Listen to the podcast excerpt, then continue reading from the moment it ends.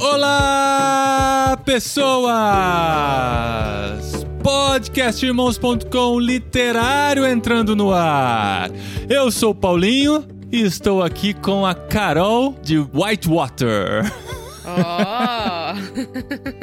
é bom que assim ninguém sabe o que significa Paulinho. É. Não tá falando do bairro onde eu moro, aqui em São Paulo. Oi, pessoal, aqui é a Carol Simão e eu tô com a Adriana. E Adriana, deixa eu fazer uma pergunta. Você tem alguma amiga do peito a qual você jurou fidelidade até a morte? Olha isso! E agora? Pode ser amiga Compromisso, hein? invisível? Pode, né? Não, você fez isso com o Paulinho, não é? Ah, eu sou amiga, né? Aí. É É. verdade. Mas eu tive umas amigas assim, viu? Que a gente falou que ia ser amigas pro resto da vida. Hoje eu não lembro nem do sobrenome, que dó. Esses dias eu tava tentando lembrar e esqueci. e eu sou a Adriana e eu estou com o Matthew, opa, com o Tan aqui com a gente. Lendo Anne de Green Gables, eu consegui ver muito amor e carinho através da vida do Tan. Olha só, mesmo Oh, obrigado. muitas vezes sem se expressar, né, Tan? Quase sempre. Olá, eu sou o Tan e, e eu sou o Tan. O Matthew é o Paulinho. Boa também. o Paulinho tá mais pra Marila, viu? Vou falar pra você. É. É, uma boa, né? Já eu sou, eu sou o Matthew. É. E nós estamos aqui nesse mês de agosto para falar sobre o livro que nós lemos nesse mês, né? Que a gente todo mês combina qual o livro nós vamos ler juntos em parceria com o Clube Ictus. E neste mês nós lemos Anne de Green Gables, da Lucy Mount Montgomery, autora canadense que, sim, a gente já tava namorando com esse livro há um bom tempo, né? E o Tan Sim, veio com a é ideia verdade. e a gente gostou muito e teve essa experiência de ler nesse mês Anne de Green Gables, um best-seller clássico canadense. A gente vai falar sobre a nossa experiência de leitura aqui no Literário.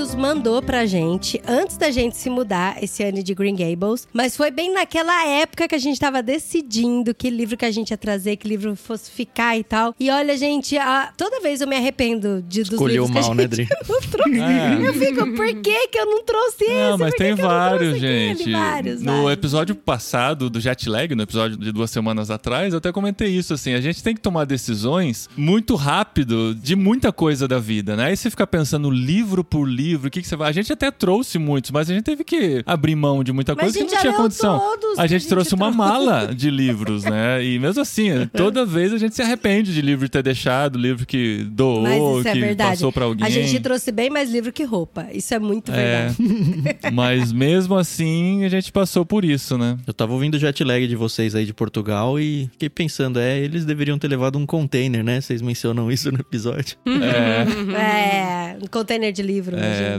não, dá essa tristeza. Mas graças a Deus pelo Kindle, né, cara? Porque a gente consegue ler né, muita coisa estando distante, mesmo em português. Isso e é foi como a verdade. gente leu nesse mês o N de Green Gables. E fizemos várias anotações. O livro tá todinho. Aí eu fiquei pensando, eu falei, gente, se eu tivesse o livro físico, o que ia ter de post-it nesse livro? Ele porque tá bem assim. riscadinho, A verdade. gente ia marcar, porque tem muita coisa legal. Não só frases soltas assim Uhum. pra você postar no Twitter, mas frases que te causam reflexão mesmo, sabe? Você fica pensando sobre isso. Inclusive, uma dessas frases eu ia usar na abertura Tan, só que eu falei, não, é muita sacanagem, eu vou mudar. Porque tá até aqui, ó. Não há nada mais irritante do que um homem que não dialoga, exceto se for uma mulher que não dialoga. Olha só, isso é muito...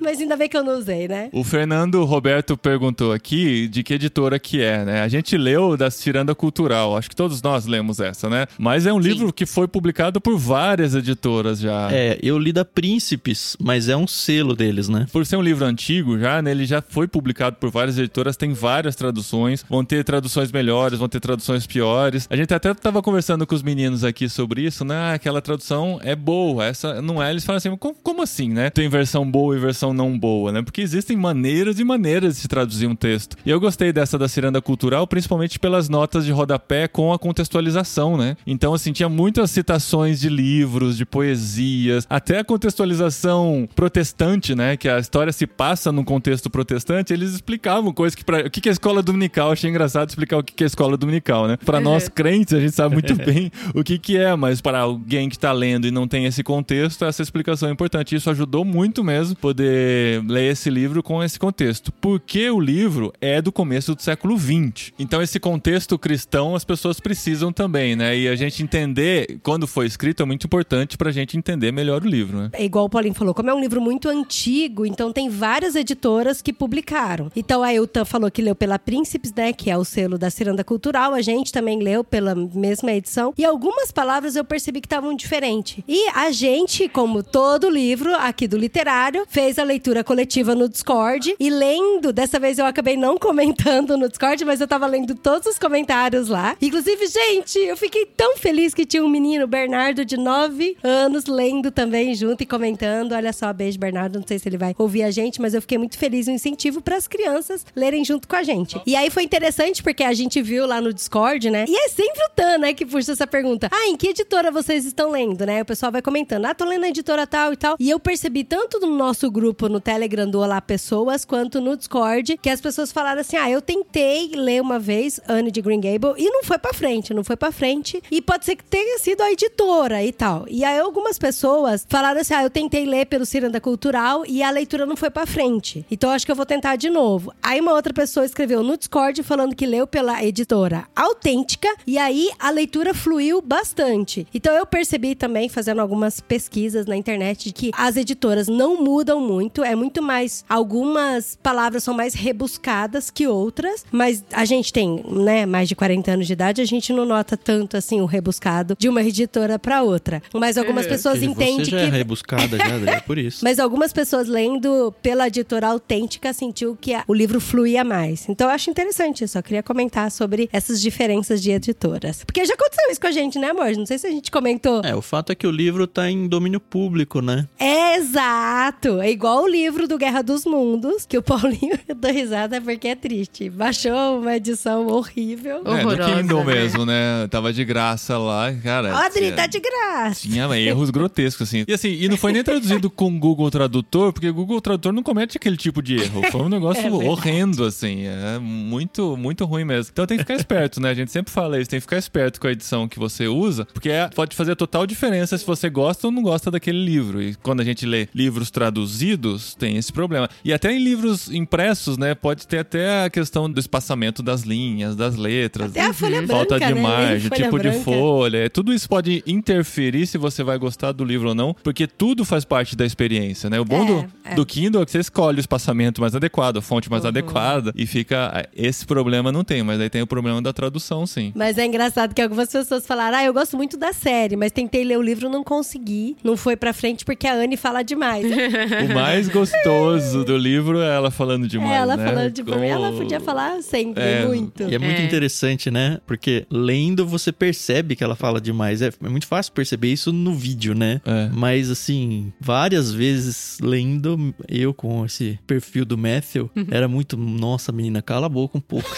Mas ele Não, mas gostava, o Matthew né? O Matthew gostava, gostava. né? Marila que. Era a Quem Marila que mandava dobrar a língua. É, mas a Marila é interessante, né? Porque ela, a princípio, não gosta. A, a partir do momento que vira a chave nela, ela meio que é. Ela turrona o suficiente pra não reconhecer, ou pelo menos não dar o braço a torcer de que agora ela não se incomoda ou até gosta, né? Muito louco isso. E no livro você percebe que ela fala demais porque se passa umas três páginas tá no mesmo parágrafo, né? Porque é- tá dentro da fala dela, né?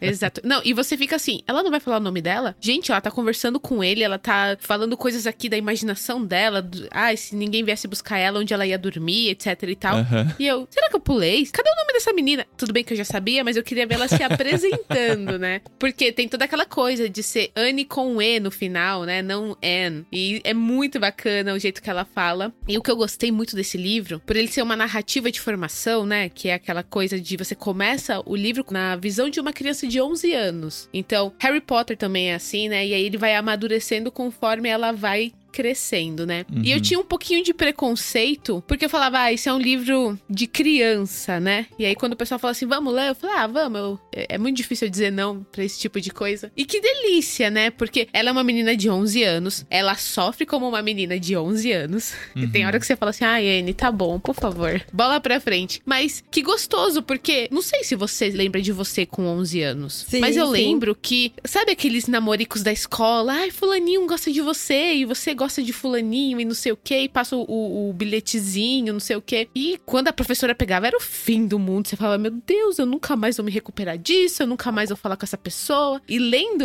é, o livro, eu falei, caraca, tá certo, ela tem 11 anos, ela é uma menina de 11 anos, então Aham. vamos respeitar esse processo. Já tive 11 anos, né? As crises são da idade, né? exato. Não, e o legal é de saber, né, que essa história foi escrita no começo do século passado, né? Tem mais de 100 anos que a história foi escrita. E as crises são muito parecidas, né? Muda o lugar, muda o contexto, muda a tecnologia, mas as crises que a menina de 11 anos está passando são muito parecidas com os que a gente passou, que os nossos filhos estão passando. Então, essa identificação, apesar da época e, e do contexto geográfico, né, e de tudo, e a gente ainda se identificar com isso, e eu sendo menino, me identificando com uma crise de, de uma menina, é muito interessante. E é muito legal porque a gente entendendo essa questão histórica antiga, muitas vezes eu peguei me questionando, falando: nossa, mas será que isso antigamente era realmente assim? Será que o pensamento era realmente esse? Será que as escolas eram realmente desse jeito? E aí a gente vai pesquisando atrás e é muito legal porque é isso mesmo, é um retrato da realidade. Então, Aham. por mais que aquilo te choque, foi daquele jeito Não, mesmo. e por mais que seja uma ficção, é um retrato da realidade, é um recorte, né? Inclusive, assim, ela escreveu sobre o contexto em que ela vivia, no lugar que ela vivia, na época que ela vivia, né? Então, a autora morava naquela ilha, a casa de Green Gables, a fazenda de Green Gables era de uma parente dela, então ela estava sempre lá. Então, ela escreve sobre a realidade que ela vivia e a gente tem um recorte histórico da época mesmo sendo uma ficção. Isso eu é achei muito gostoso legal. porque a gente aprende, né? Muito lendo também o livro. A Green Gables é de verdade, então não tinha. Pois é, eu achei até no mapa, cara. E é um, hoje é um ponto de turismo, né? Porque a, a autora é uma das mais, talvez a mais famosa autora canadense. Mas fica, tipo, na ilha do Fica. Príncipe Edward, tudo isso? Tudo, tudo. Que legal. A distância de Green Gables pra Charlottetown é 42 quilômetros, como foi descrito no livro. Eu coloquei no. Google Maps, eu vi as distâncias e tudo. É muito legal. E, assim, os canadenses têm maior orgulho, né? Maior orgulho desse livro, de toda a série de livros e tal. É. Então, assim. tem um têm- circuito é de muito legal. visitação lá, então ó, eles aproveitam muito da fama, né, da Anne de Green Gables pra apresentar um pouco do Canadá também. Uhum. A Lucy, ela é uma mulher, né? Não sei se vocês perceberam, mas ela é uma mulher que estava escrevendo um livro numa sociedade muito dominada pelos homens na, na escrita e tal. Algumas outras na época dela também se destacaram, mas esse foi o primeiro livro dela, né? O primeiro livro publicado e depois, por causa do sucesso, acabaram vindo muitos outros livros. E é muito interessante porque, assim, ela estava nesse contexto cristão. Acho que o contexto cristão do livro não pode ser excluído, coisa que deixa a gente bem triste com relação à série, né? Tanto que a gente conseguiu ver da série, eles deram essa lavada, assim, transformaram bastante o contexto, mas não tem como negar que é um contexto cristão. Tanto que, quatro anos depois da publicação do livro, a Lucy casa com um reverendo presbiteriano. Ela vira esposa de pastor, literalmente, depois daquilo. Então, aquela sociedade era cristã, a visão é cristã e a maneira como ela olha para sociedade daquela época é muito revolucionária, digamos Muito assim, pro revolucionária, contexto cristão, né? As questões que ela levanta, a maneira como ela questiona até a liturgia da igreja, a forma, não a liturgia, mas a, a maneira de ser igreja, né? São questionamentos Maneira que a gente faz hoje. cristão, né? É. É muito legal. Então ela estava naquele contexto, ela escreveu dentro desse contexto e acaba sendo algo muito marcante historicamente, como eu falei lá, da gente ver essa história sendo contada dessa maneira. Depois ela escreveu outros livros, ela deu sequência porque o primeiro fez sucesso, no ano seguinte ela já lançou a continuação, aí tem spin-offs e tem mais pra frente. O, o- o último livro ela ela escreveu surfou bem nessa onda, né? o Vamos último livro, ela escreveu outros livros também, mas o último livro ela finalizou no último ano de vida, que ela fez tipo algumas umas histórias paralelas do universo da Anne e tudo mais. Então assim, é a história da vida dela, né? É a, a obra da vida dela é escrever sobre Anne. Dá pra fazer os comparativos hoje, né? Como a J.K. Rowling faz de. Harry Potter, como, Como o Senhor dos Anéis né? e o universo É. Senhor dos Anéis foi do Tolkien, a Anne Anne foi o universo da Lucy, né? A gente sabe que as irmãs Brontë, elas são do Reino Unido e elas escreveram bem antes, né? Escreveram na época de 1810, 1812. E é interessante porque as irmãs Brontë, quando lançaram o livro, falando, né, tanto do Morro dos Ventos Uivante, Jane Eyre, elas usaram pseudônimos porque mulheres que escreviam um livro eram muito mal vista. Então, a Lucy, ela vai e escreve bem depois uma história e ela assina com o próprio nome dela. E o que eu achei muito legal foi que dentro do livro, um pouco mais pra frente, a própria Anne, que é a personagem principal que a Lucy criou, ela tá num clube de contos e onde as meninas que estão no clube podem escrever. E aí uma das personagens fala assim: "Nossa, uma mulher lendo já é uma coisa horrível. Imagina uma mulher que escreve". e aí eu falei: "Uau". Então assim, tipo, né? Essas espetadas ela dá durante todo o livro, né? Ela fala que ela quer estudar e a- aquela a Rachel Lynde lá, né, tá sempre lá assim: "Ah, não é de bom tom uma mulher estudar tanto. Não é de bom tom uma mulher saber grego e hebraico, né?" É muito louco. todos esses preconceitos e ela mostrando que assim, naquela sociedade, ela tá retratando a sociedade que ela vivia, não era um, um exagero. As pessoas pensavam assim mesmo e ela levando a personagem pra crescer, né? Então E isso é legal muito que a gente lembra das outras escritoras que a gente já leu, né? As mais antigas. Exatamente. Fala que louco isso, meu. O que eu acho bacana é que, por exemplo, eu conheci essa série por causa da série que foi adaptada, né, pela Netflix. Inspirada, vamos usar a palavra inspirada pra não causar. Perfeito. tá ótimo. Porque Inspirada. adaptada a gente não foi adaptada. Olha, Foi adaptada. vamos falar mais não, pra acho frente. adaptada, sim. Mas o que eu achei bacana, estudando e analisando alguns dados, depois dessa série e daquela adaptação cinematográfica de Mulherzinhas, teve um boom dessas escritoras aqui no Brasil. Então saíram outras edições com outras traduções, e aí se é melhor ou pior, aí eu não sou capaz de opinar aqui. que eu acho bacana, porque são autoras super conhecidas lá fora, super prestigiadas, né? Apesar de não serem brasileiras, no sentido de serem estudadas nas escolas aqui, mas elas têm um peso muito grande na literatura, né? E é como a Adri falou, o Paulinho falou, são mulheres que escreviam numa época muito complicada para mulheres, né? E isso é uma coisa até que criticaram um pouco, porque o livro, ele traz muito essa visão da mulher cristã, de princípios cristãos, que nós cristãos estamos acostumados de ver, né? E muitas pessoas falam assim, mas cadê o feminismo, né? Cadê toda... Ó, absurdo, a Anne foi adotada para trabalhar na casa de uma família, né? A gente sabe que também são marcas da época, né? Culturais, enfim. Mas eu queria aqui dizer a beleza de você trazer essas autoras que são extremamente conhecidas lá fora, aqui pro Brasil, e fazê-las conhecidas, né? Porque as histórias são maravilhosas, entendeu? A gente já teve aí a oportunidade de ler algumas aqui. Eu sei que nem todo mundo gosta de Jane Austen, mas a gente tem que saber o peso que a mulher teve na, na literatura e como os livros dela reverberam até hoje, né? E a Lucy, a gente vê que é a mesma coisa.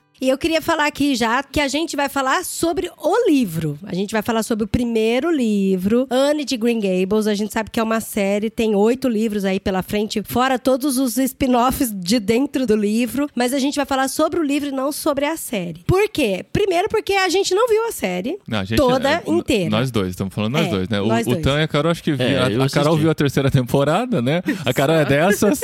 Ela assiste o É, terceiro filme, a terceira temporada, né?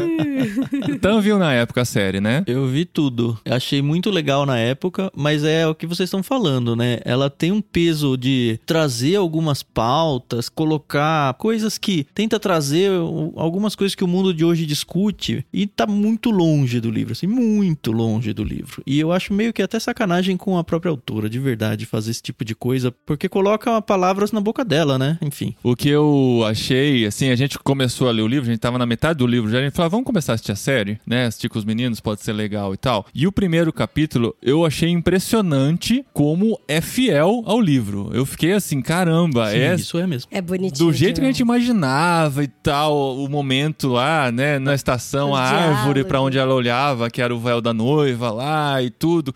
Tudo foi muito igual, assim, até o momento do broche, quando o broche é perdido. Até aí, tava muito fiel. Até quando... o, o episódio 2, né? É, no final do episódio 1, que tem uma hora e meia quase. Quando acontece acontece isso e eles colocam um drama muito maior na história do que realmente foi, eu falei, ah, pode ser uma licença poética, vamos ver e tal. Assistimos o segundo capítulo, ele foi se distanciando mais do livro. Tem algumas cenas que acontecem, mas em momentos diferentes, umas falas que são colocadas em momentos diferentes. No terceiro episódio, a gente viu e falou: ó, a série é boa, mas tem que esquecer do livro. Porque se você fica querendo comparar com o livro o tempo todo, até o terceiro episódio só que a gente viu, não dá. Porque assim, você tem que encarar como duas obras diferentes. É por isso que a gente desistiu da série, pra pelo menos gravar esse literário e depois Sendo voltar pra série e tentar encarar como uma obra diferente, assim. O que não quer dizer que a série é ruim, não, viu? Exato. Porque Sim, assim, eu a gente- eu chorei nos três primeiros episódios, mesmo sabendo. chorei de raiva, de alegria, de tristeza. Porque assim, é muito. A menina, gente, todos eles, eu falo da menina, mas assim, a Anne, o Matthew, a Marilla, a Rachel, cara, a, a Daiane, é assim, são muito, muito bem. a- São melhores do que na nossa personagens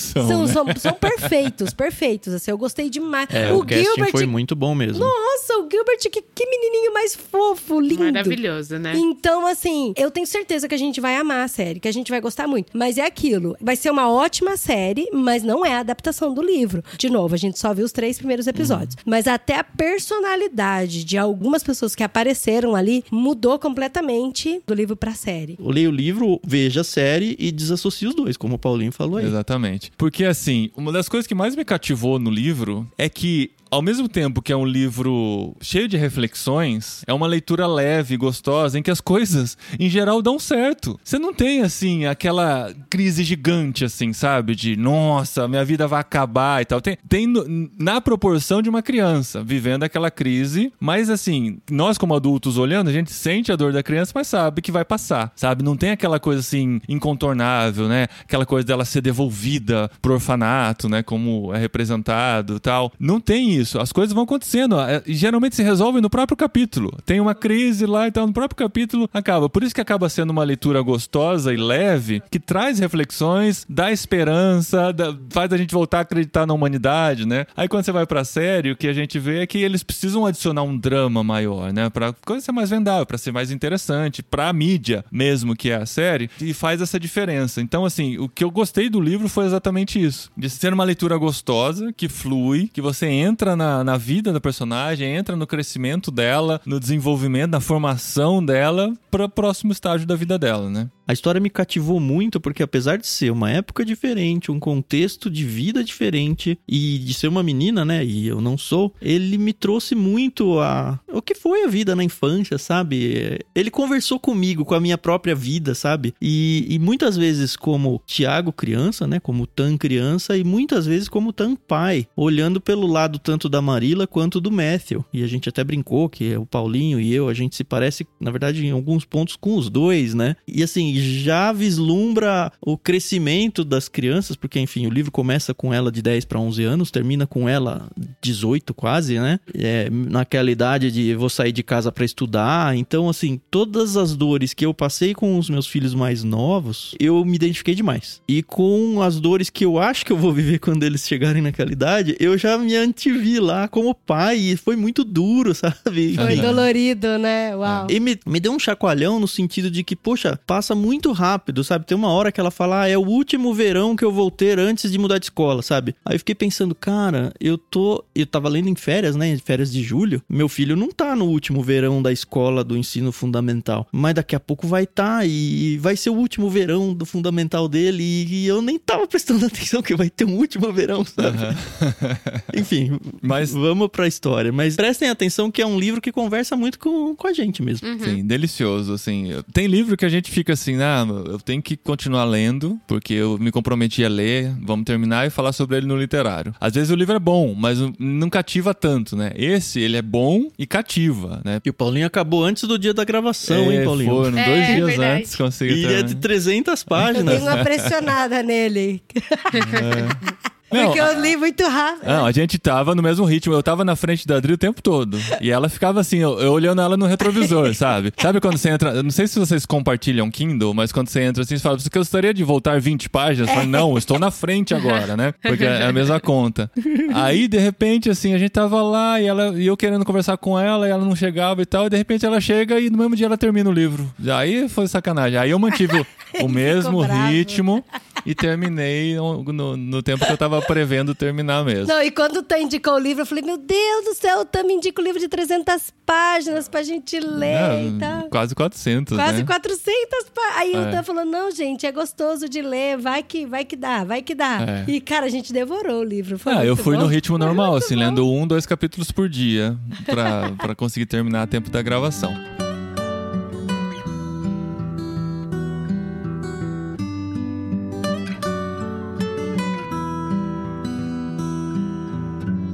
Mas a história, gente, a história se trata de dois irmãos que eu, a princípio você acha que são casal, né? Depois que você descobre que são dois irmãos, já idosos, que decidem adotar um menino para ajudar o Matthew, né, que é o irmão, na fazenda, porque ele já estava ficando velhinho e não estava mais dando conta dos trabalhos. Aí já começa com o impacto, né, de você adotando alguém para te ajudar, que hoje seria crime. É, não pode ter escravos, É, eu, é. eu contrato alguém pra que vai morar na minha Um casa, eu pago órfão, né? comida É. e ele vai ser meu filho. Que hoje seria um crime de escravidão infantil, né? Mas na época, a gente percebe que era bem vista pela sociedade cristã, né? Eles olhavam assim, ó, tá fazendo uma caridade, né? Tá trazendo uma criança, um órfão, pra dentro de casa, dando comida, dando casa, coloca ele pra trabalhar lá, pra cuidar das vacas, da lavoura, 12 horas por dia, mas, né, tá dando pelo menos alimento pra ele e uma casa onde ficar, né? Eu acho que é importante dizer, Paulinho, que isso é uma dor que a gente sente como leitor hoje. Hoje. O livro não apresenta isso como um- Um problema, uma crise. né? Não, não, de É, jeito nenhum. É,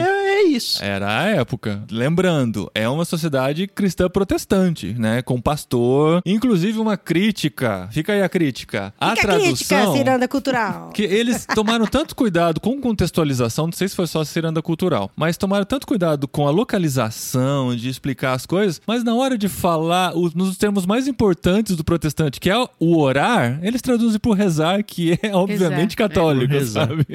Uma falta de cuidado, isso. né? Mas a gente acaba irrelevando e, e lê como orar, porque Mas tá tem, aí né? a crítica. É que no inglês não tem essa diferenciação e no português, né? Os protestantes utilizam orar, os católicos utilizam rezar. E a gente queria se identificar no orar também lá, né? Mas eles acabam trazendo, então, aí por engano, ou por acidente, ou se teve algum propósito por trás, a gente não sabe. Não, eles... foi falando na comunicação. É, É que até então a gente deixa- não sabia, Não, ela né? não deixa claro, não sei se nos próximos. Também não deixa muito claro, não. Ele mandou recado por uma menina, e eu acho que a menina. Não, foi um telefone sem fio. É, e a menina ah, mas falou eu não comprei isso aí, menino. não. O que que você não comprou? Eu não comprei. Não, mas tanto que ela fala, assim. não, tinha um Ah, monte um de menino engano. no orfanato. É. Acho que ela podia ter Não, mandado pra um mim, menino. só assim. empurraram a N pra fora porque ela fala demais.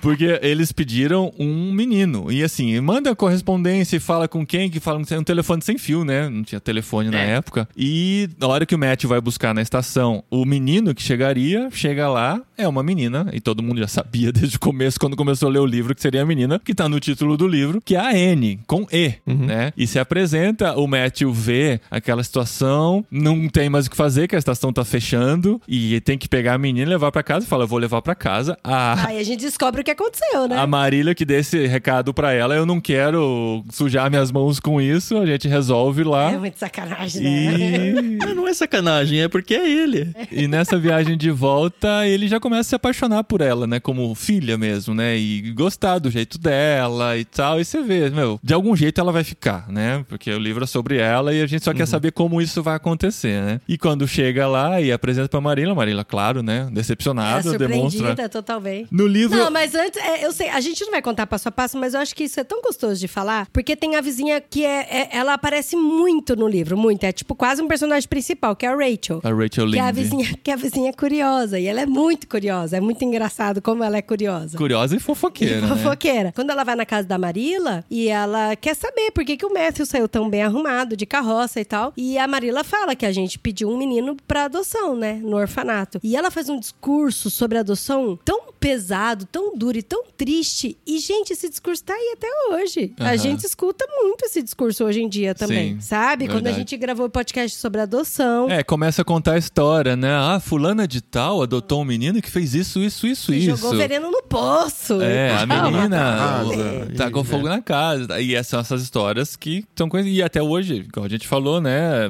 Sempre vai ter. Ah, é a, a prima da, da minha cunhada que mora lá em Belo Horizonte adotou um menino que dá um trabalho danado. Que tá lá, né? usando droga. É, também. e esse tipo de natural história, não- né, é. faz com que, não, né, porque adotivo teve esse problema. E a gente vê que 100 anos atrás era esse discurso também. E essa é muito usada pela a autora pra falar muitas coisas absurdas, né? É, que é são da de época. realidade. É. Ela era amiga de escola, né? Elas eram amigas de escola, ela e a Marila, né? Quando crianças cresceram. Então eram grandes amigas, mas é aquela e tal, é, é. vizinha, é aquela pessoa que você tem que suportar, né? tá em casa todo dia, quer saber das informações. E é interessante que politicamente essa Rachel ela é liberal, né? Enquanto o casal aí, casal, os irmãos Marila e Matthew são, São conservadores. conservadores, é. Conservadores, Até nisso tem. Aham. E entra muita discussão. Muito não, né? Mas ele, ela até entra nesse tema que talvez fosse algo que estivesse fervilhando na época também, né? Você assistiu aquela série, como é que chama? Lá do Canadá? Ah, do When de trem. Heart. When Calls the Heart. Sim. Que muito se passa legal. na mesma e época. é no Canadá também. É, e, Sim, da e, professora. e é legal porque, assim, algumas coisas da história, antes de continuar ela, né? A When Calls the Heart conta da construção da, da, Da ferrovia. ferrovia. E é bem É. cristã também, bem protestante e tal. É, né?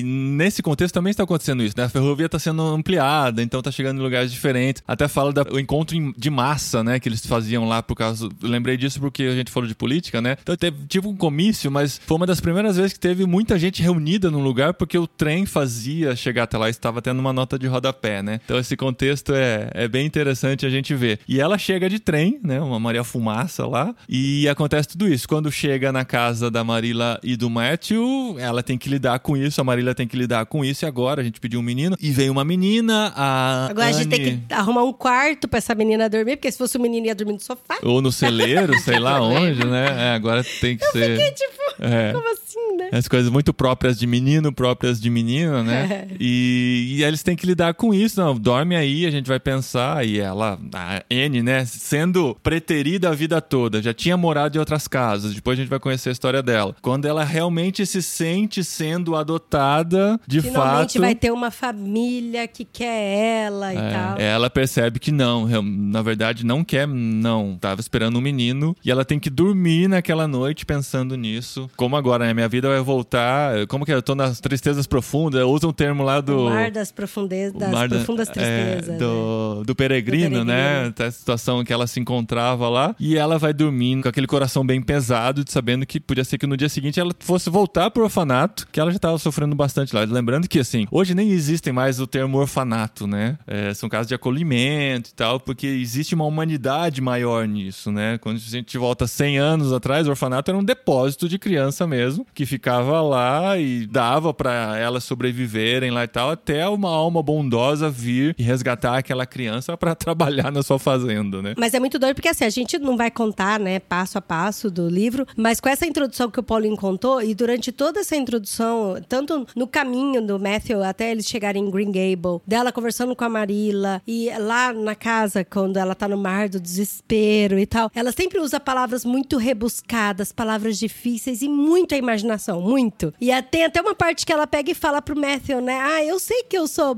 nova e eu uso palavras difíceis e palavras rebuscadas, mas quando a gente vive uma situação que é tão glamurosa, não dá pra usar palavras simples, tem que usar palavras rebuscadas, né? Pra conseguir descrever a grandiosidade das coisas, né? E é muito- ela é era uma muito criança que gostoso. lia muito, então ela tinha acesso a um vocabulário diferenciado. Tanto que às vezes Apesar ela de usa. não ter estudado É. normal igual todas as crianças, né? Tanto que ela usa, às vezes, essas palavras até com adultos, os adultos não sabem o que ela tá falando, né?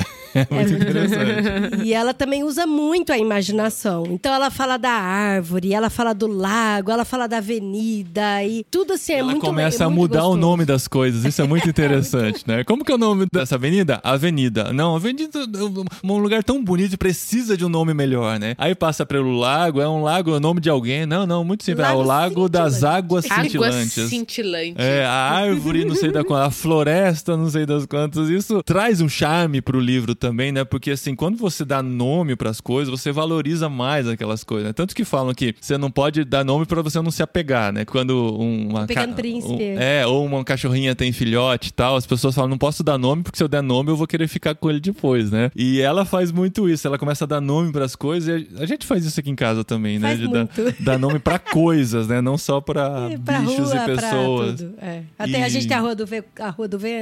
É, e esse tipo de coisa é muito gostoso de ver no livro porque ela sempre se abre muito pra imaginação, que eu acho que é essa coisa mais gostosa do livro. A gente vê o valor da imaginação. Às vezes ela entrou em apuros por causa da imaginação, né?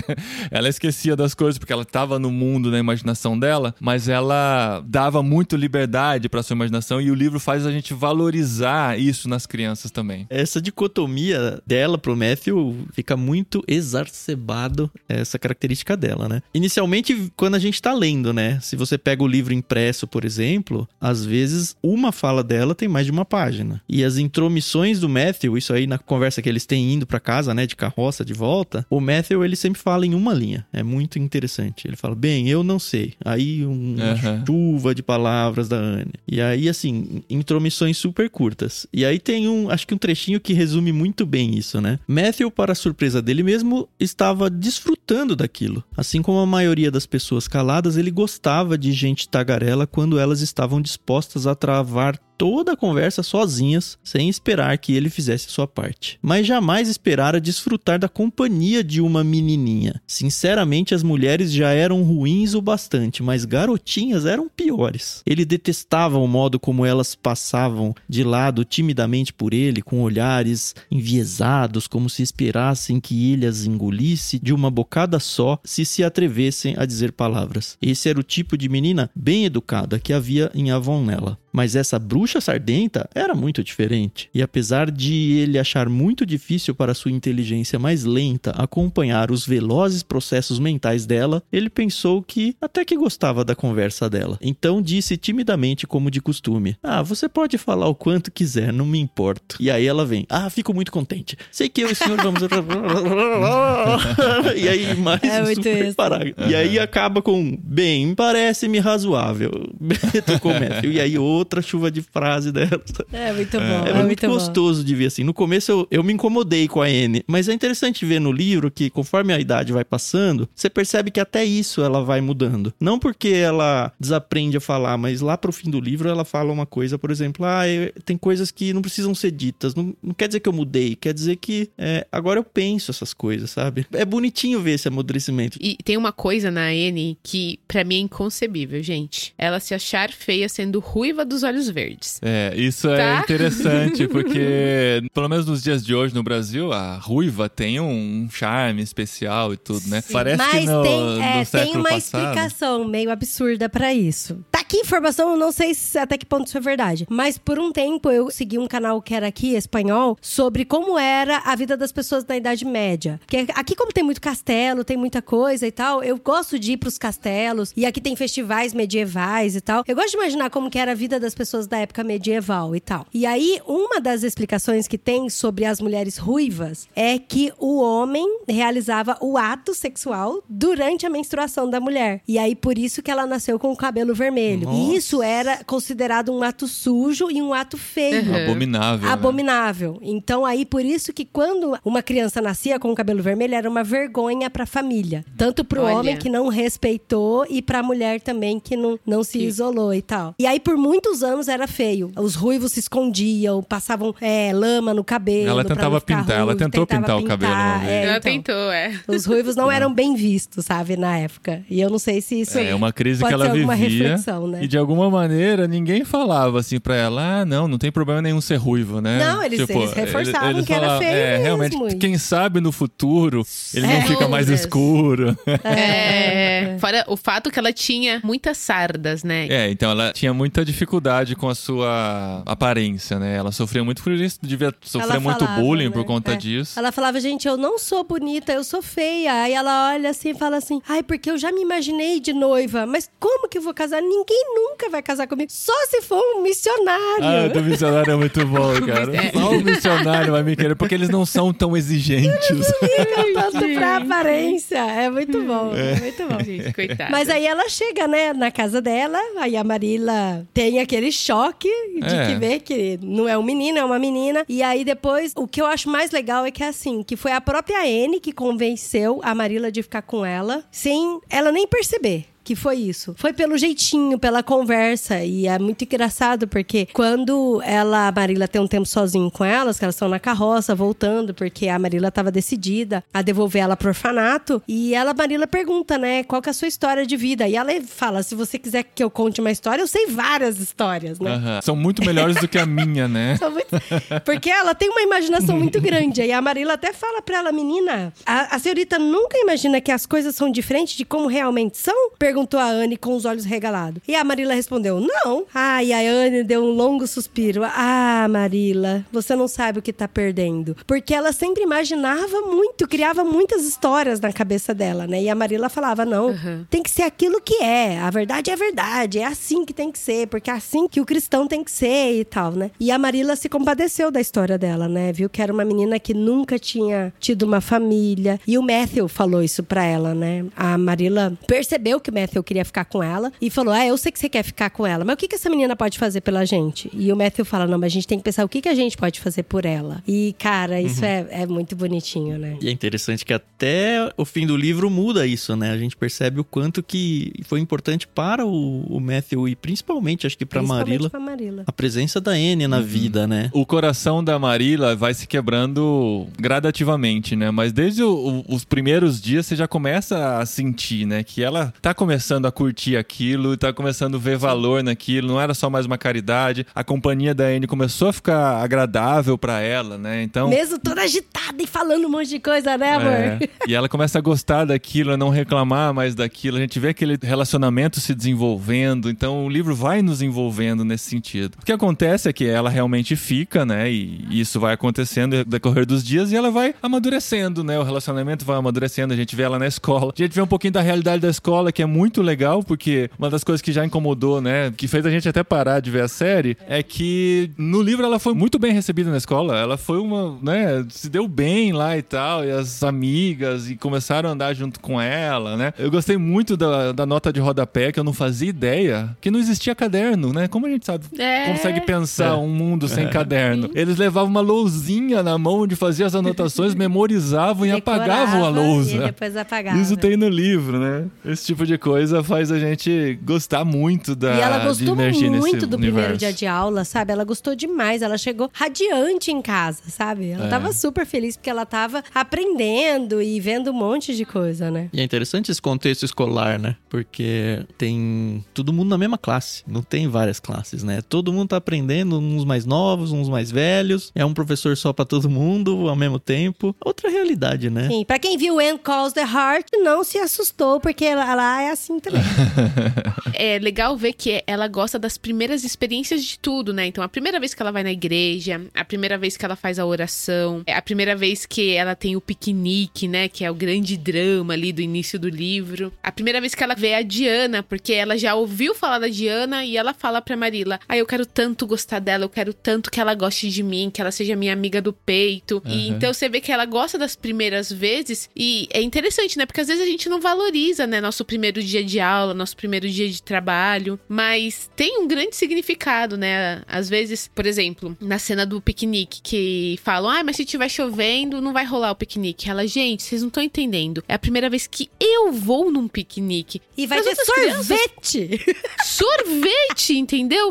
Então, assim, é, é aquela coisa. Se ela poderia ir em outros piqueniques, mas se ela não fosse naquele, teria sido o primeiro que ela teria perdido, né? Então, É. é, é muito bonitinho bonitinho ver isso nela, né? Eu lembrei de uma coisa que eu achei muito interessante no livro, é que assim, às vezes se cria muita expectativa pra acontecer uma coisa, como o primeiro dia na escola, o primeiro dia na igreja, ou o piquenique. Aí quando acontece, só conta dela voltando e ela contando pra Marília Pra como é que Marília, foi. é. Sob os olhos dela, o ponto de vista E dela. que foi tão perfeito, É, né? é muito legal, porque a gente só sabe como ela contou, né? O que ela viu, como ela viveu aquela experiência. Isso eu Sim. achei muito interessante. Você acha que ela tá contando pra gente, aí depois ela fala, aí Marila. Aí você fala, ela tá contando pra Marila, que legal. É. É. Mas é muito engraçado, porque assim, eu me identifiquei com a Anne em vários aspectos, assim, vários. E um deles é que eu, eu sou muito empolgada e eu gosto muito de ficar super empolgada com as coisas, sabe? Mesmo quando as coisas não dão certo, assim. Então eu gosto, eu fico empolgada. Então a gente vai viajar, eu fico, eu olho no Google Maps, eu vejo os lugares que a gente vai visitar, e eu vejo a roupa, eu faço combinação. Eu vivo muito, eu gosto muito disso, sabe? E eu sei que tem gente que acaba se empolgando mais no dia, quando se empolga no dia. E, e tem gente que Eu já se empolga doente. antes, assim, sabe?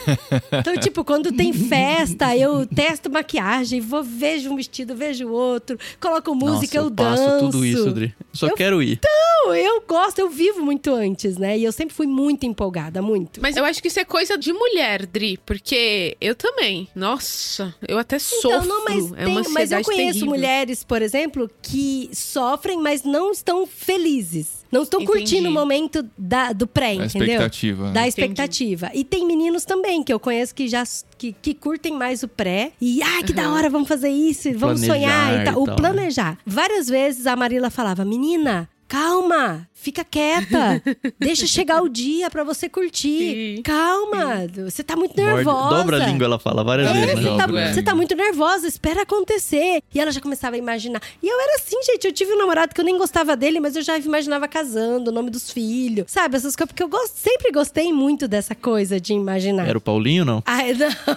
É, ainda bem que não, né? E aí é legal porque em uma dessas que a Marila sempre falava, né? Ah, você tem que parar de ficar muito nervosa, muito ansiosa e tal. Daí ela responde: Ó, oh, Marila, ansiar pelas coisas é metade do prazer proporcionado por elas. não, e quer ver que clica aqui. Esse trecho é muito legal, vai, amor. Você pode até não conseguir essas coisas, mas nada a pode impedir de ter a diversão de ansiar por elas. A senhora Lindy diz: Abençoados são aqueles que nada esperam, pois jamais se decepcionarão. Mas eu acho que seria pior não esperar por nada do, que, se decepcionar. Ah, gente, isso aí, eu preciso pôr Ai, isso tem gente que vive quadro. assim mesmo, né? Aham. Não, mas É. é. sério, eu fico tão ansiosa, eu fico tão preocupada em que tudo dê certo. O Fernando sabe como é estressante pra mim a viagem, não o passeio, não a estadia, mas o processo de sair de casa até chegar no local é muito estressante pra mim.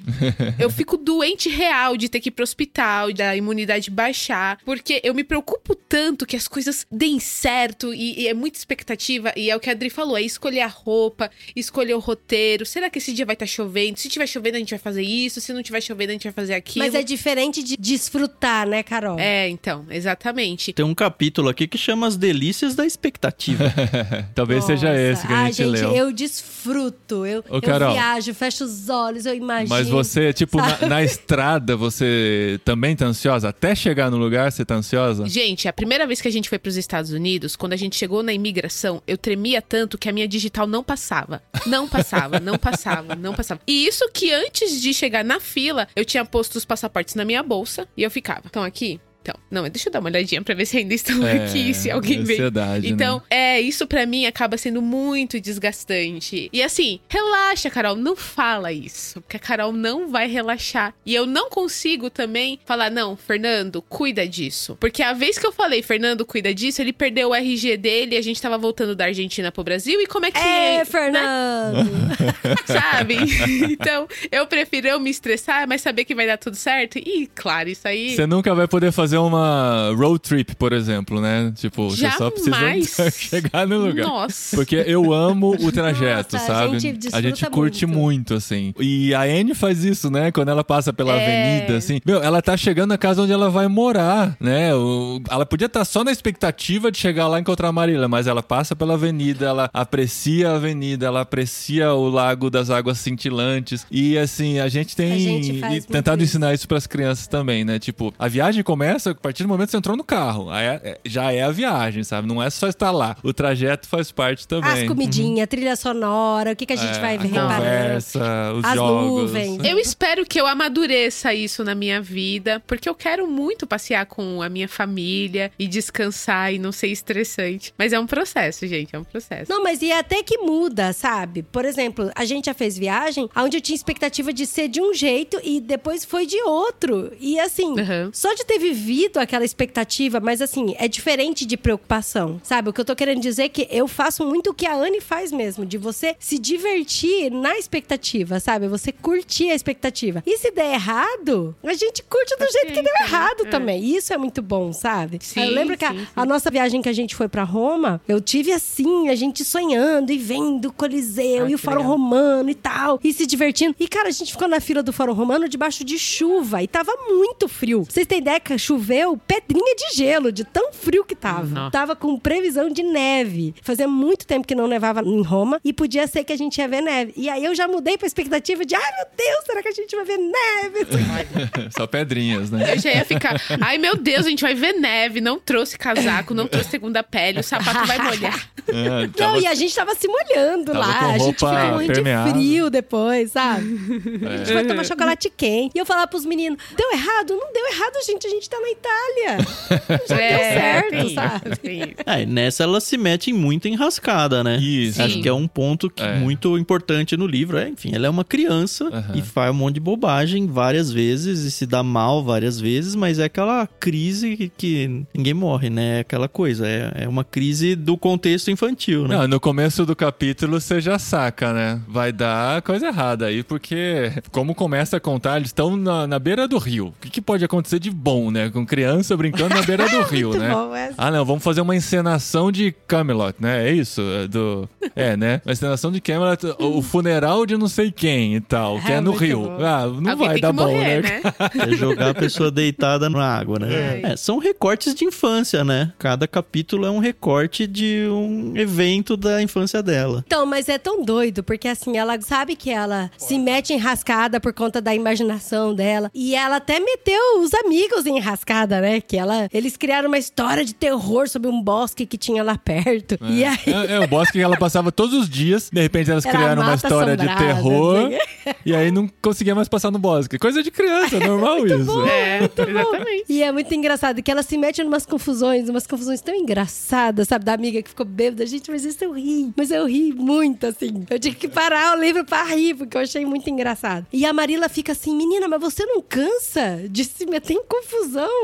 E tal. E, e a resposta Ah, e dela. É, é, a é, não, é que ela bolo, começa a boa. entrar numa crise moral, né? Achar-se muito má mesmo. De até comparar assim, ah, eu queria ser naturalmente boa, mas eu não sou naturalmente boa, né? Aí ela fala assim: ah, é, eu poderia até casar com o pastor, mas pra eu casar com o pastor eu tenho que ser naturalmente boa, como a senhora tal, né? Mas eu não sou. E tal. ela começa a entrar nessas crises, né? Sim, e aí ela até, no meio dessa confusão da imaginação dela, ela fez um bolo lá que era pra família de pastor. E olha só, isso aí pra todo mundo que tá ouvindo, não é só pastor, não é missionário. Quando for receber um pastor, for receber missionário em casa, tem que colocar as melhores xícaras, As melhores roupas. comidas, as melhores Ah. roupas.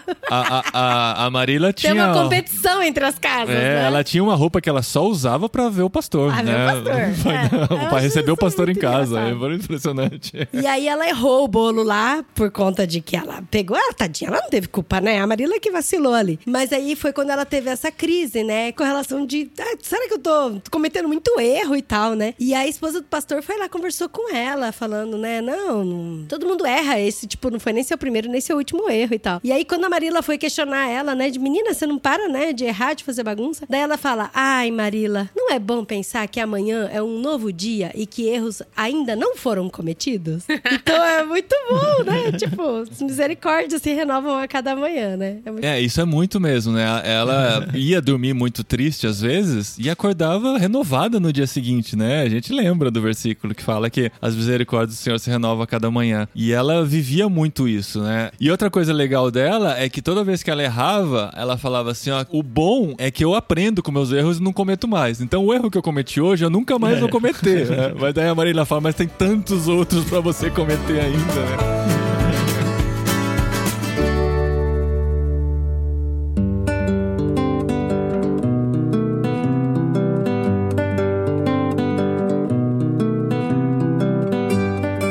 A gente não vai contar a história completa do livro, porque eu acho que quem leu, né, já se identifica com os fatos que a gente vai lembrando, e quem não leu, acho que vale a pena ter as surpresas, né? Porque, como a gente disse, é um livro muito empolgante e é um livro muito gostoso de ler, né? Mas a gente pode ir lembrando de alguns highlights, né? Como alguns personagens que a gente não citou ainda, que tem. Vai entrar um menino que, assim, desde a hora que ele entra na história, a gente já saca, Não, né? Que... Antes dele entrar na história. É. Porque Não, assim, ele é ela, tá, citado- ela, tá- ela tem uma super amiga que é vizinha dela, a Diana, que tem nome profano, inclusive, olha Nome que perigo. pagão, nome pagão. Nome pagão. E ela fica super amiga da Diana, e a Diana apresenta um novo mundo pra ela. Então isso é muito legal, você imaginar. É igual a história do Harry Potter mesmo, né? Que o Harry Potter não conhecia o mundo bruxo, e aí tem o, o Rony, o Weasley e a Hermione que vai apresentando todo o mundo bruxo. E aqui no Green Gables, a Diana é essa pessoa, né? Que vai apresentando toda a escola, essa escola, esse aqui, esse aqui, esse é o professor e tal, e vai explicando tudo. E ela fala: ai, é que hoje o Gilbert não veio, porque o pai dele tá doente e tal, e ele tá até atrasado. Ele vai estudar junto com você, na mesma série que você. Mas o Gilbert, nossa, ele é lindo, ele tem o cabelo castanho, os olhos amendoados, não sei o quê. E ela fala E com tanta todas as paixão. meninas são apaixonadas por ele. Todas Todas, ou sei lá, meninas. várias, né?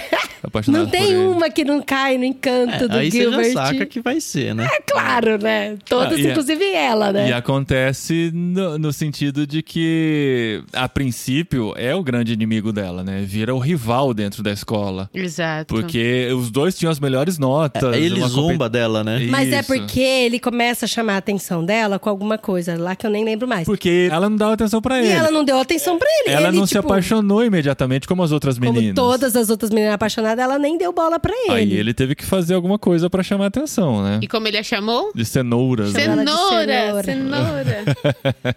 Já sabe, zombou justo com o que ela mais tem. Crise dela do cabelo, Que né? foi o chiliquim que ela deu também com a Rachel. Por causa do cabelo, chamou ela de Sim. feia e tudo, né? Aham. O- A lousa, né? É. E aquilo foi muito dolorido. E como isso foi tratado em casa, tá aí, ó, a gente mete pau na Rachel, mas eu achei muito legal como foi tratado A pela Rachel? Sim, porque a Rachel que deu o conselho pra Marila, porque ela já criou 10, aí a Ah, Marila é. foi pedir.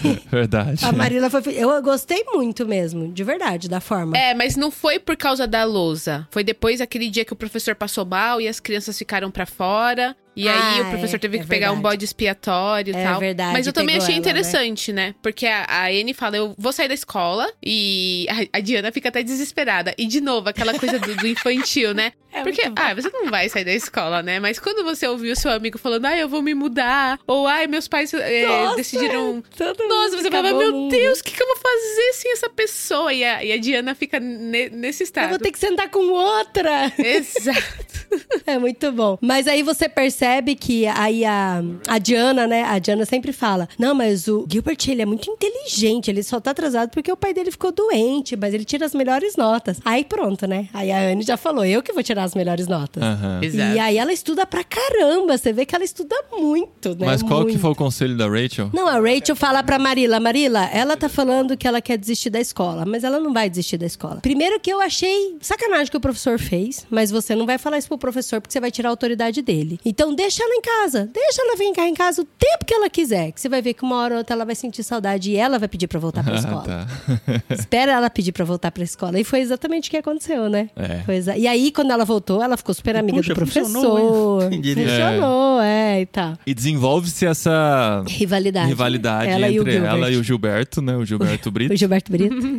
E nas notas, né? E você vê que no, no começo ela tem muito ódio dele mesmo e quer competir, quer ganhar mesmo, dele, é. porque ele tinha tratado ela daquele jeito. Ele até chegou a se aproximar de outras vezes, ela não conseguiu. Teve outro mais pra frente, uma situação lá no Ele Rio, deu uma né? maçã pra ela, ela deixou cair É. no chão. Tem a situação no Rio lá, que ela quase sente de perdoar ele, decide não, e vai se desenvolvendo. É claro que as coisas vão acontecer aí, a gente vê esse romance. Lembrando que é uma história puritana, né? Dentro daquele contexto cristão e tal. Então, até esse desenvolvimento amoroso é mais difícil de acontecer, mais lento mesmo. E é gostoso a gente acompanhar. Mas até Isso o final também. do livro a gente não vê que é um romance, né? Não, não, mas a gente sabe, né? A gente sabe. Não Ah, precisa mas nem ler os próximos livros só saber o que vai acontecer. Mas é muito legal o start de quando ela volta a conversar com o Gilbert. Cara, isso, nossa, não vou contar, vou deixar pro, pro leitor aí, mas depois É. em off é que eu falo pra vocês. Cara, foi muito legal. Quando caiu a ficha dela de, meu Deus, eu preciso perdoar o Gilbert pra voltar a falar com ele. Outra personagem muito interessante do livro também é a mulher do pastor, né? Como que é o nome dela? A senhora... Alan, a senhora Alan, né? Alan, a senhora Alan, né, que vira uma conselheira muito especial, né, para Anne e até para a comunidade. E todo esse contexto cristão, já falamos várias vezes, eu acho que vale a pena a gente passar um pouquinho por ele, como ela retrata muito bem o tradicionalismo e uma visão um pouco mais, digamos, um pouco mais avançada, né, para aquela época, né, de como ela via a igreja, de como ela via as coisas que a igreja fazia, como as pessoas se comportavam na igreja, ela questionava pelos olhos de uma criança, né, mas era a autora questionando aquilo, mesmo estando naquele contexto. Eles estavam numa cidade interior, né, bem retirado e assim, quase ninguém queria ir para lá, ou se alguém ia ser pastor lá, com certeza ia ser um trampolim para ir para uma cidade maior, para uma igreja maior. Eles até falam isso, né? Nossa, o pastor tá pregando tão bem. Ih, logo uma igreja grande, uma cidade grande vai pegar ele. vai chamar ele e a gente vai ter que trazer outro pastor, Outro pastor. verde, até usa a palavra verde, para que ele amadureça Amor, aqui é. e a gente prepare ele para uma igreja maior, né? Esse contexto de nós cristãos que crescemos em igreja é muito gostoso de ver. Mas essa moral toda, assim, que tem por trás, né? De buscar, de fazer as coisas certas, os conselhos que a, a senhora, A senhora Alan, Alan dá, é dá para ela são muito valiosos e a gente vai crescendo junto com ela, né? E ela vai se entendendo cada vez mais uma cristã nessa realidade. E é muito gostoso ver pelos olhos da Anne, porque ela falou que ela tinha é, um pouco de estudo lá quando estava no orfanato, mas ela aprendeu muito mais sobre o que é ser igreja, o que é ser cristã lá em Green Gables. E é até sobre a questão da importância da oração, porque no começo foi imposto de um jeito muito estranho pela Marila. É, ela não sabia orar, né? E é gostoso porque no fim das contas, depois ela entendeu que tanto que ela orou estando feliz e orou estando muito triste, né? É, tem um momento que ela fala que nesse momento ela conseguiu fazer a oração mais espontânea, né, da vida dela até então, porque ela realmente estava entendendo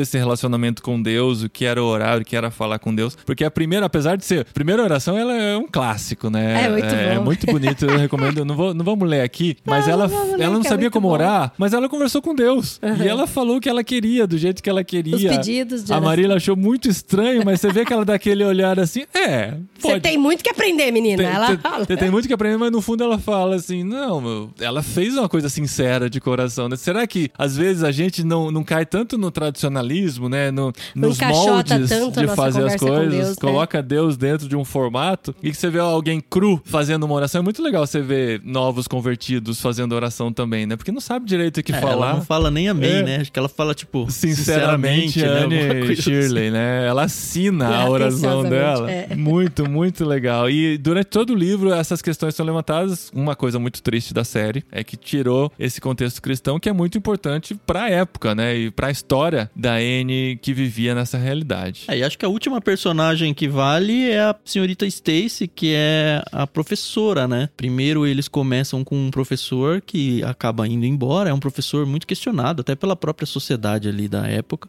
pela comunidade, né? Que, ah, esse cara é mais ou menos e tal. E aí vem o que é uma grande bomba. Imagina, uma mulher vai ensinar as crianças e ela traz algumas ideias que confronta todo mundo lá e as crianças obviamente gostam muito dela. Ela traz bons ensinamentos e bons insights, tanto para as crianças quanto para a gente que tá lendo. Ela causa um certo desconforto com as pessoas da comunidade, mas não num ponto da comunidade se revoltar contra ela, nem nada do tipo. E isso torna também, um- dentro do contexto escolar deles, uma incentivadora de ideias, como o Clube dos Contos. O Clube dos Contos é muito legal. Que cara. curiosamente a Anne depois desiste da ideia, né? Tanto que a Marila fala, ah, e aquele clube dos contos? Ah, isso aí é coisa que não vale a pena. A própria Anne fala isso que é estranho, porque enfim, é a autora que tá escrevendo o texto, né? Ela tava amadurecendo, né? Ela viu que já tinha passado da fase. é, isso né? era uma coisa de criança. E né? ela virou oradora, né? Declamadora e tal. Isso foi muito legal também. Um momento de glória dela, né? Sim. É. Enfim, essa personagem é legal, a Stacy, acho que cabe muito, muito bem na história. E tem alguns outros personagens bem interessantes, né? Alguns colegas dela da escola, a própria tia da Diana, que é uma tia solteira. Muito que legal essa mulher, E muito como legal. conhece a tia é muito engraçado também. É. É. outra confusão dela com a Diana. Ah, e de como ela consegue virar o jogo, né? Ela é a muito Anne boa de lábio, né? jogo. Ela é, é. muito boa de lábio. Você fala assim, não, não tem mais jeito de consertar isso. Ela não, a Diana lá, falou: não, eu vou perder minha Já de aqui. Não, deixa que eu falo com a sua Pode tia. deixar, Deixa e ela comigo. vira o jogo e tal. A Marila também, nossa, você fez mais escândalo com a Rachel e agora? Essa mulher é importante, o que ela fala, a sociedade. diz- Não, deixa que eu falo com ela. eu Vou, pe- vou fazer um pedido de desculpa bem bonito. E ela vai toda triunfante, feliz. A Marila fica, como assim? Você vai pedir desculpa e tá rindo, né? Então, não, deixa comigo. Cara, É, é- o, o é muito gostoso desse gostoso. livro é isso, assim. As reviravoltas não são tão grandes, né? São E reviravoltas nem simples. os problemas também. Mas né? faz você olhar por outro lado que a gente não tá acostumado a olhar, né? A, a ver a realidade. E a Anne faz isso por nós, né? Naquelas coisas assim, não, e agora? O que, que ela vai fazer? Aí você vê que a simplicidade do coração dela é o que resolve aquilo. Ou ver a situação por outra perspectiva. Ela faz a gente olhar por esse lado e você fala, nossa, que legal, não tinha pensado nisso. E a autora, na sua genialidade, faz a gente pensar naquilo. E é tão bonitinho que o Matthew, mesmo com poucas palavras, ele ajudou muito a Anne se encontrar, né? Porque Sim. ele era a alma gêmea dela, né? Ela gostava de falar das almas gêmeas dela, né? É. Ela tinha várias almas. Alma Alma irmã, irmã, É, é. era alguma coisa. Não, não era esse termo esotérico, irmã, né? era Era alguma uma coisa irmã. de uma conexão mesmo. Ah, não, ele era uma irmã. Sempre Emocional, soube, né? é, e tal. É. E é engraçado que ele, mesmo com as poucas palavras dele, ele, ele falava com ela, falava com a Marila, ó, não tô fazendo intervenção. Porque, igual, ela sempre quis usar vestidos de mangas bufantes e tal. E a Marila via isso com muita vaidade. Ela achava que era desperdício de ruim. tecido, a Marila falava, né? É, e aí o Matthew com o jeitinho dele presenteou ela, sabe? Então Aham. essas coisas assim, aos poucos, ele com todo o jeitinho dele, ele vai ajudando muito no relacionamento É. da Marila com a Na Anne, né? simplicidade dele, né? Com a personalidade dele, calado, com poucas palavras. Já a Marília que falava mais, mas tinha uma outra personalidade que se encaixavam, eles se entendiam. Ele respeitava o espaço dela, porque eles eram irmãos, não eram pai e mãe. E eles combinaram que quem daria educação seria ela. E então ele, ele, vai ele até fala sempre. isso, então eu posso mimar, né? Já É. que ela quer. E e- ele sempre vai com muito jeito, né? Pra não desrespeitar a irmã e vai dando as voltas. É muito gostoso de ver. E como a autora consegue colocar essas personalidades mesmo em cada personagem, né? Não tem aquela coisa de confundir. Não, essa aqui era uma fala que caberia na boca do Matt, mas tá na boca da, da Marila, né? Então a coisa tá muito bem escrita, os personagens são muito bem descritos e a gente vê a alma deles de verdade em cada um, né? Esse é um, um trunfo de, um- de uma boa escritora como a, a Lucy, né? Eu acho que muito mais do que isso a gente vai estragar a história. É, é. Eu imagino que quem chegou até aqui e não leu o livro tá com muita vontade de ler. E eu realmente Por incentivo favor, pra que leia, porque é uma história muito gostosa, super rapidinha, a gente já falou, né? É super leve, então se você tá naquele momento que precisa descansar a mente, é um livro perfeito pra isso. É, e dá pra ler com calma. São acho que 38 capítulos curtos. Esse capítulo você leva entre 10 e É, 20 dá pra minutos cada leitura, é o que aparecia no Kindle, assim. Entre 8, no máximo 20 minutos. É, tanto que o cronograma que a gente montou era um capítulo por dia de leitura mesmo. Sim, e é aquela leitura gostosa antes de dormir. Relaxa o coração, se deixa leve. Tem umas frases muito boas. Nossa, Tem. a gente tem várias frases marcadas aqui ainda, né? Bom, deixa eu sortear uma aqui que eu. Tem umas Deixa eu ver aqui, ó. nossa. ó. Ora, ora, a senhora Lindy diz que o orgulho precede a queda e que não acredita que as mulheres devam cursar o ensino superior. Ela diz que não cai bem no verdadeiro universo feminino. E eu não acredito em uma palavra disso. Ela responde, né? Então, assim, tipo, muito à frente do seu tempo, né? Você pensar de quando a história foi escrita. Mas, por exemplo, tem uma. Ela queria muito que acontecesse uma coisa, mas ela sabia que aquilo não era possível e ela ficou em paz com aquilo. E aí ela falou, nós. E ela contando pra Marila, né? Sobre o que ela queria e ela não conseguiu. E aí no final ela fala assim: é, Marila, mas não podemos querer que as coisas sejam perfeitas neste mundo imperfeito. É, eu tuitei algumas frases, né? Ou xei algumas frases. Por exemplo, também, eu não vou dar contexto pra não estragar nada, né? Querido e velho mundo, murmurou ela, você é adorável demais. E fico feliz de estar viva em você. Ah, é bonitinha, essa é bonitinha mesmo. Ah, aquela frase que eu citei lá no começo, né? Eu não acho certo garotas irem para as mesmas faculdades que os homens e encherem as cabeças de latim e grego e de todos aqueles disparates, né? Essa é a senhora Lindy falando. Quando, depois ela fala, não, mas eu vou estudar latim e grego mesmo assim. Do Né? meu- Só que de outro jeito. Ó, o John Chaves, ele colocou aqui. John, é que a gente tá fazendo a nossa gravação pelo Discord e tem algumas pessoas participando aqui. Obrigada, gente, pela participação. E o John colocou aqui no nosso John, John que chique, né? John Chaves, colocou uma frase aqui muito boa. É, a frase é: É fácil demais ser mal sem se dar conta disso, não é? Ah, eu tenho duas de destaque aqui que eu joguei pro Twitter, ó. Essa é a pior parte de crescer. E estou começando a me dar conta disso. As coisas que você queria muito quando criança não parecem tão maravilhosas assim quando você as conquista.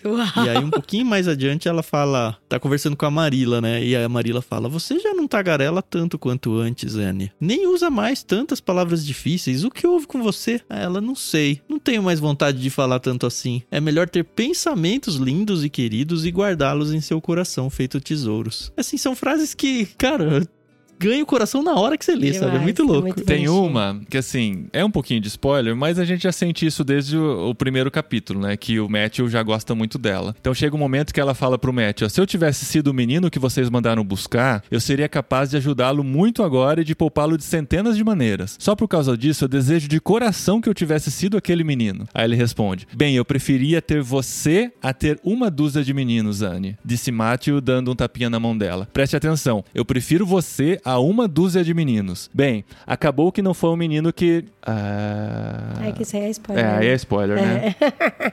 Bem, acabou que não foi um menino que conseguiu tal coisa. Foi uma menina. A minha menina. A minha menina de quem tanto me orgulho. É muito bonito.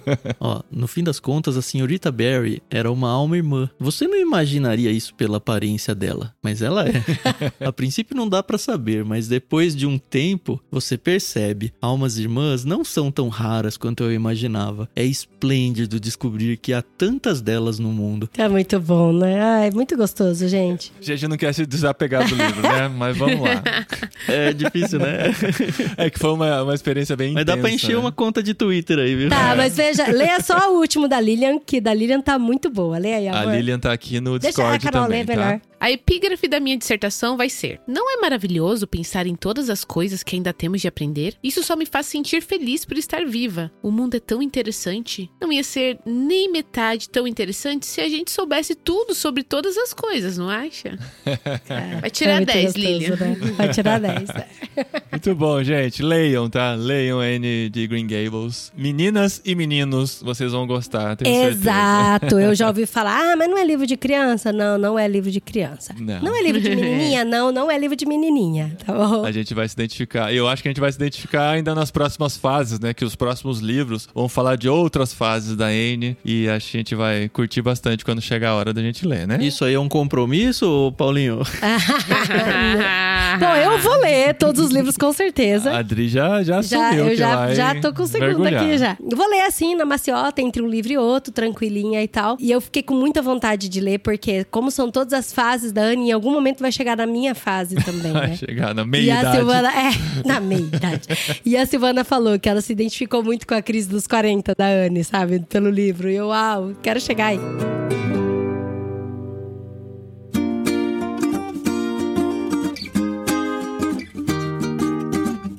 Muito bom, gente. Foi isso. Desapeguemos, pelo menos por enquanto. Quem sabe a gente volta. Gente, tá assumindo muito compromisso. Eu tenho medo de assumir que a gente continue, mas vai que uma hora bate saudade da N, a gente volta, né? A trilogia cósmica a gente levou uns três anos pra ler. É, e foi bem mais maçante. Não, mas a gente tem muita série aberta, né? A gente tem o Guia do Mochileiro, a gente tem o Harry Potter, a gente tem Não. o N, a gente tem o, o do Zafon. Nossa, que o guia, não sei se o guia a gente bom, volta, o né? bom é que do Garófalo a gente já, fech... Já resolveu fechou. de uma vez, né?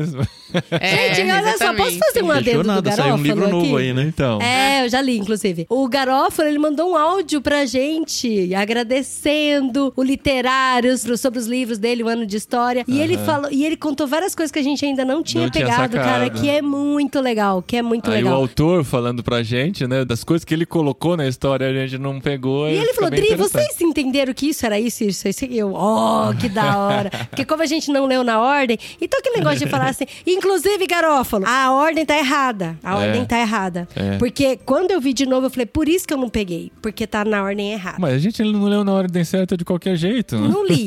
mas mesmo assim, a ordem tá Tava errado.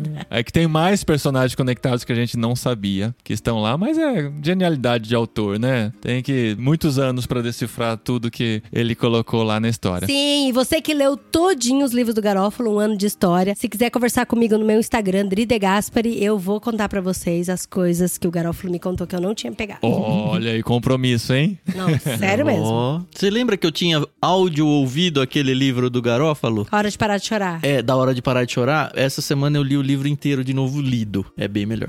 Só, Ah, só. Aquele discurso do Cajuca no final é, É muito bom. pra você, tá? É pra você, É. a sua experiência. Mas precisamos falar dos próximos passos aqui no literário, né? Todo mês a gente decide um livro pra ler, né? Menos no mês passado, que a gente leu 14. Eu tenho que contar pra vocês, não pro Tam e pra Carol, mas pros outros que estão aqui no Discord, pra quem está ouvindo esse episódio, nós já decidimos todos os livros que vamos ler até dezembro. Se bem que dezembro já tá aí, né? Falta pouquinho. Mas até dezembro nós já temos todos os livros. Tô Só de que férias ainda, tô de férias. Aqui é passo a passo. Quem tá no literário só vai saber do próximo livro. Porque se você quiser saber os outros até o fim do ano, você precisa estar em um de dois lugares. Ou na cabineirmãos.com, lá eu já contei pros nossos apoiadores quais são os próximos livros para já poder adquirir, já se preparar para eles. Ou no Discord do Ictus. Lá também vão ser contados e vão ser montados cronogramas de leitura para cada um desses livros, tá bom? Então até dezembro a gente já tem todos os livros que nós vamos ler, mas aqui a gente conta qual vai ser o próximo e o próximo tá bem de boa, né, Dri? Tá bem de boa, até porque a gente vai ter uma convidadaça junto com a gente. Eu tô tranquila pela convidada. Tá de boa pelo tamanho do livro, não sei pela densidade. A gente não leu ainda, o Tan e a Carol já leram e podem dizer quando de boa está, mas nós temos que encontrar o nosso amigo Tim Keller mais uma vez. E nós vamos ler um dos seus livros mais importantes, que é O Deus Pródigo do Tim Keller, 120 pagininhas, dá pra ler com calma nesse mês, lê com cuidado, presta atenção, faz seu devocional usando o livro. E no próximo mês no literário vamos falar sobre o Deus Pródigo do Tim Keller. A gente vai sair de uma história, né, de um romance, a gente vai para um, um ensaio cristão agora para pensar um pouquinho na nossa vida cristã. Então esse mês de setembro vai ser um pouco mais devocional aí, né? E no Discord também já vai ter o cronograma de leitura desse livro, né? Já. Lembrando que se você quer entrar no Discord, é bit.ly barra leitura coletiva. E se você quiser entrar na cabine, como é que faz, Paulinho? irmãos.com barra cabine. Lá você faz o seu compromisso mensal, né, para contribuir com o nosso projeto aqui e você vai receber o link para ser convidado para entrar na cabine, que é o grupo do Telegram onde a gente conta esses bastidores e dá essas informações de primeira mão E por a lá gente também. faz sorteio, e a gente abre o coração, e vocês Isso. abrem o coração. É, nosso grupinho lá de terapia mútua. e acabaram as férias do Ictus Podcast, né? Sim, já, Já voltamos. estamos ativa já, opa. Exato, e estamos animados aí. Eu vou tirar algumas férias, mas não vai abalar a programação, né, do Ictus Podcast. E estamos animados aí pra esse segundo semestre. Já começou faz dois meses. Ah, faz tempo que a gente não conta. Existe o clube de leitura, né? O Clube Ictus, que vocês enviam todo mês um livro, alguns livros para os assinantes. Vocês têm fácil aí os livros desse mês? Só pra gente. No mês de julho, como nós estávamos de férias, a gente não teve um peixe grande inédito. Então, o legal da gente ter os programas gravados é que os peixes grandes, eles deixam uma lista gigante de livros que mudaram a vida deles. Então, a gente tem a dura tarefa de escolher apenas um. Só que às vezes são livros tão bons que a gente fala, não, dessa vez tem que ir. Então, o peixe grande que está sendo agora do mês de agosto, os kits enviados, é o Thiago Arraes, da, da dupla Usa Arraes, né? E ele indicou um livro maravilhoso. Eu vou errar o nome do autor, mas é o Bonhoeffer. Ah, tá, tá bom. Bom o variações. suficiente, vai. É. É bom. Bonhoeffer. Bonhoeffer, que é o Vida em Comunhão, e ele fala muitíssimo bem. Ele explica por que esse livro mudou a vida dele. Então, se as pessoas querem saber, vai lá no Ictus Podcast, tem o Conversa de Peixe Grande, Tiago Arraes. Vale muito, muito, muito a pena. E junto com esse, a gente tá mandando um do nosso querido C.S. Lewis, né? que é O Cavalo e Seu Menino. Aí as pessoas podem perguntar, ué, Carol, mas por que vocês estão mandando um livro assim, né? Que não. No não- meio, né? não- É, porque é uma história tão legal e um pequeno spoiler que ela não conversa tanto com as outras histórias. Então, Hum. vai ser suave vocês lerem esse livro, tá bom? Funciona sozinho, né? Você não precisa ler a coleção Funciona. toda pra entender. É Exatamente. igual o Feiticeira também. É, ele é da Crônicas de Nárnia, tá? Pra quem não sabe o que a gente tá falando, né? isso, Ah, isso, sim. isso. E eu acho que vale a pena a gente dizer que nós também temos o Clubinho Ictus, né? Onde nós enviamos livros para crianças a partir de zero anos, até ali a idade adolescente, onde elas já são leitores formados, né? Talvez não ali saiba o que gosta e o que não gosta, mas já são totalmente alfabetizados. Nós temos o plano Cavalo Marinho, que tá indo um livro tão lindo, tão lindo da Thomas Nelson, que é o Boa Noite Arca. Livro maravilhoso, gente. Olha, nessas horas eu agradeço que eu também recebo esses livros, porque a minha coleção infantil fica muito rica. Temos o plano Peixinho, que ali são aquelas crianças que começaram a frequentar a escola, mas ainda não estão alfabetizadas. O Gato Pete e os Óculos Mágicos, também ali da Harper Collins, né? Que é selo da Thomas Nelson. E o plano Tartaruga, que são para aquelas crianças um pouco mais velhas. A gente tá mandando o livro do querido Rodrigo Bibo, que é o Quando Meu Sorvete Cai. A versão infantil. Então, a versão infantil do O Deus que Destrói os Sonhos. Ai, Ah, que sim. legal, que Pô, legal. que legal. E aí ficou faltando apenas um plano, que é o Mar, Mistério, Aventura e Romance, que eu sei que é o plano favorito da Dri. Aham. E aí a gente, quem assina os combos, tem algumas pessoas que assinam o plano do Peixe Grande e o Mar, e aí vão ficar muito felizes. Porque a gente tá mandando também Crônicas de Nárnia, só que dessa vez o Príncipe Caspian. Que a, Ah, a que Thomas. Nelson, ela, ela, é, lançou uma edição de luxo linda, linda de morrer, gente, de viver. Linda de viver. Hebe E Camargo, a né? gente. É.